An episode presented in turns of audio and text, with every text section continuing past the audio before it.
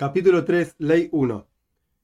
La tefilá de la mañana, o sea, el rezo específicamente, no estamos hablando de toda la estructura, sino el rezo específico que la persona hace frente a Dios, como explicamos y como vamos a explicar, lo correcto es que la persona lo comience con Neitzahama, la salida del sol, es decir, cuando se ve la bola del sol en el horizonte, y el momento adecuado, el tiempo adecuado, se proyecta hasta el final de la cuarta hora.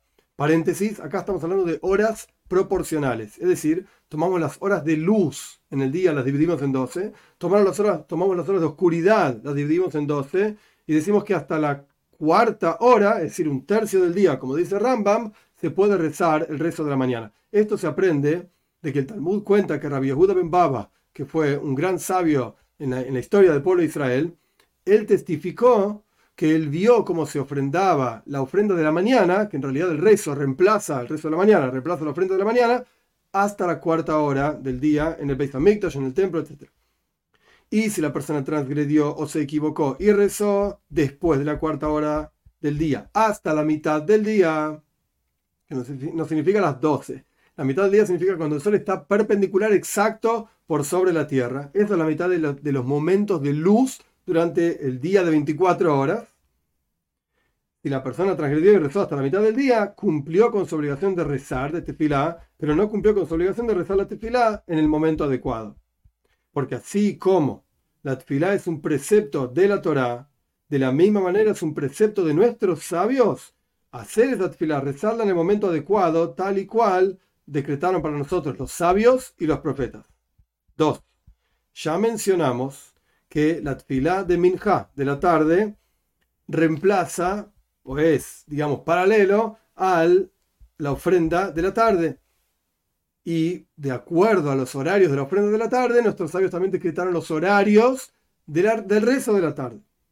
Y por cuanto la ofrenda constante, es decir, de todos los días, todos los días había una ofrenda en el templo a la mañana y una a la tarde, se ofrendaba la de la tarde, todos los días, en la hora nueve y media 9 y media no significa 9 y media de la noche. De vuelta, tomamos todas las horas del día, las dividimos en 12. Hacia el atardecer, a la hora 9 y media, que es ya más cerca de la hora 12, por lo tanto es más hacia la tarde, a esa hora se ofrendaba el Tomich el Shahar, la ofrenda de la mañana, en el Beis en el templo. Que de hecho, en la práctica, se debía ofrendar en cuanto era posible, porque una persona no debe dejar las mitzvot ni atrasarlas, los preceptos. Entonces, ¿por qué lo ofrendaban tan tarde? ¿En cuánto es posible es a partir del mediodía y medio? Digamos la hora 12, 6 y media. ¿Pero por qué atrasaban tanto hasta la hora 9 y media? Para dar tiempo a ofrendar todas las ofrendas que la gente traía, porque todas esas ofrendas tenían que ser ofrendadas, como el Rambam mismo explica en otro lugar, entre la ofrenda de la mañana y la ofrenda de la tarde.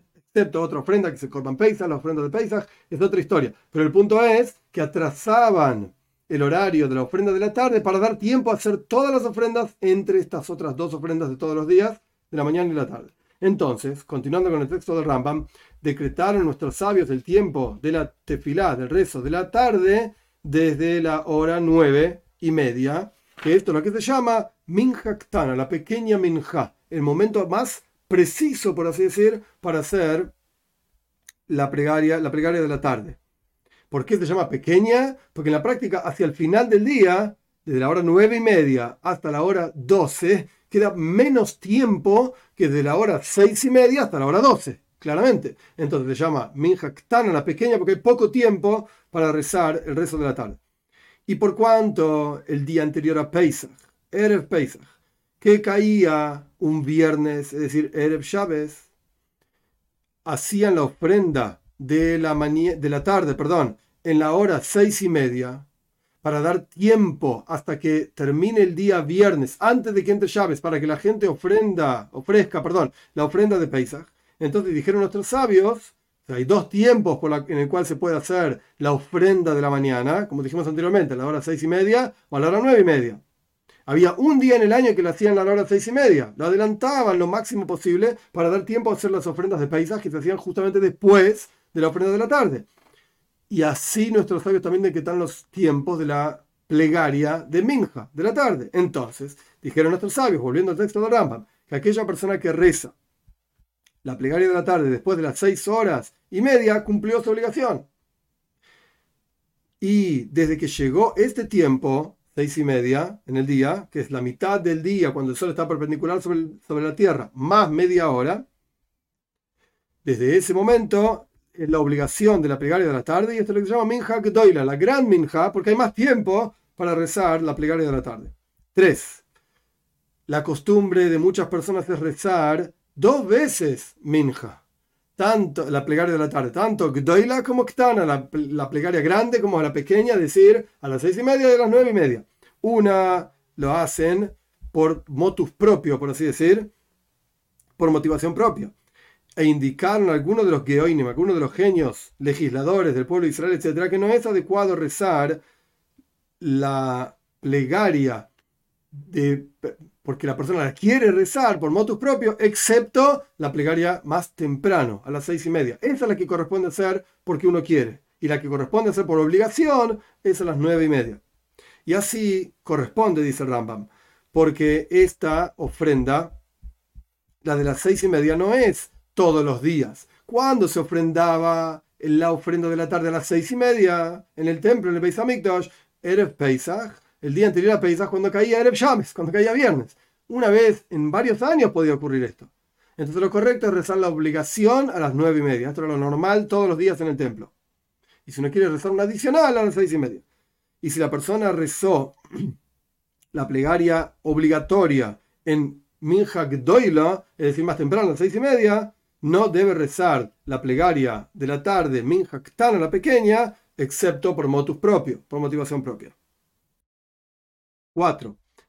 Aquí aprendiste que el horario de Minja Doila, el primer horario para hacer la plegaria de la tarde, es desde las 6 horas y media hasta las 9 horas y media, hasta que quede del día una hora y un cuarto, hasta el final de la hora número 12, por así decir.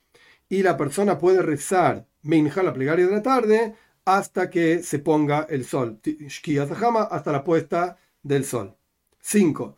La plegaria adicional, por ejemplo, de llaves o de Yom etc., el horario adecuado es después de la plegaria de la mañana hasta la séptima hora del día y la persona que reza después de la séptima hora del día, a pesar de que, por así decir, pecó, fue negligente porque atrasó el horario de la plegaria adicional, cumplió con su obligación porque en la práctica el horario de la plegaria adicional es todo el día. 6. La plegaria de la noche, a pesar de que no es una obligación, aquella persona que la reza, el horario de la plegaria de la noche es desde el comienzo de la noche hasta que suba a Mudashahar literalmente el amanecer, es decir, que se ven los primeros rayos del sol por detrás del horizonte, pero todavía no se ve el sol propiamente dicho. Y la plegaria de Neila, aquella que cierra, que se decía solamente, o se dice solamente, en los días de ayuno, el horario es de manera tal que la persona termine esta plegaria cercano a la puesta del sol. 7. Una persona que reza una fila, un rezo antes del tiempo adecuado no cumplió con su obligación y vuelve y la reza, debe volver a rezarla en el momento que corresponde. Y si la persona rezó la plegaria de la mañana en un momento forzoso, por ejemplo, que tenía que salir de viaje, etc., después del amanecer, o sea, antes de Neitzahama, antes de la salida del sol, pero después del amanecer, cumplió con su obligación. Y la persona también puede rezar la plegaria de la noche de los viernes, o sea, viernes a la noche entrando llaves, antes de que se ponga el sol, durante todavía es de día. La puede rezar igual la plegaria de la noche del viernes para recibir el Shabbat. Y también la persona puede rezar la plegaria de la noche cuando termina Shabbat, en Shabbat propiamente dicho, en Shabbat, porque la plegaria de la noche es una plegaria optativa, como ya aprendimos, y no somos muy precisos con el tiempo en que se reza. Solo que la persona debe recitar la lectura del Shema en el momento adecuado, o sea, de noche, después de la salida de las estrellas, a pesar de que ya la recitó durante el rezo, debe volver a recitarla cuando ya es de noche, cuando es el horario adecuado. 8. Toda persona que ya le pasó el tiempo del rezo adecuado y no rezó, si lo hizo a propósito, no tiene arreglo y no hay nada que pueda hacer para repararlo. Pero si fue sin querer, porque no tuvo tiempo, por ejemplo, fue forzado o estaba muy ocupado, puede completar esa plegaria en el momento de la plegaria siguiente inmediata. Y debe adelantar, o sea, debe decir primero la plegaria que le corresponde a ese horario y después debe rezar la plegaria que es una forma de completar la plegaria que le faltó. 9. ¿Cómo funciona? La ley anterior. Si la persona se equivocó y no rezó la plegaria de Shaharis de la mañana y pasó la mitad del día, entonces debe rezar Minja, la plegaria de la tarde, dos veces. La primera vez que reza la plegaria de la tarde debe ser por la plegaria de Minja propiamente dicha, por la de la tarde, y la segunda vez debe ser una forma de completar, reparar la plegaria de la mañana.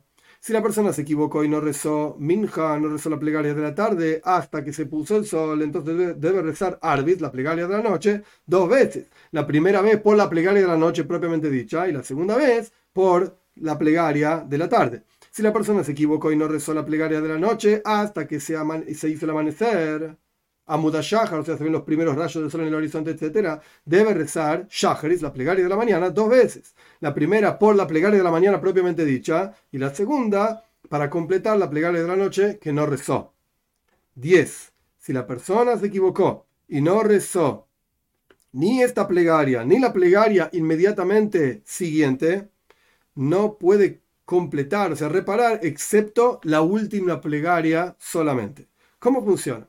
Si la persona se equivocó y no rezó ni la plegaria de la mañana ni la de la tarde, debe rezar la de la noche dos veces. La primera por la plegaria de la noche propiamente dicha y la segunda para completar la plegaria de la tarde. Pero la plegaria de la mañana no tiene forma de completarla porque ya pasó su tiempo y así también con todo el resto de las tefilot de las plegarias.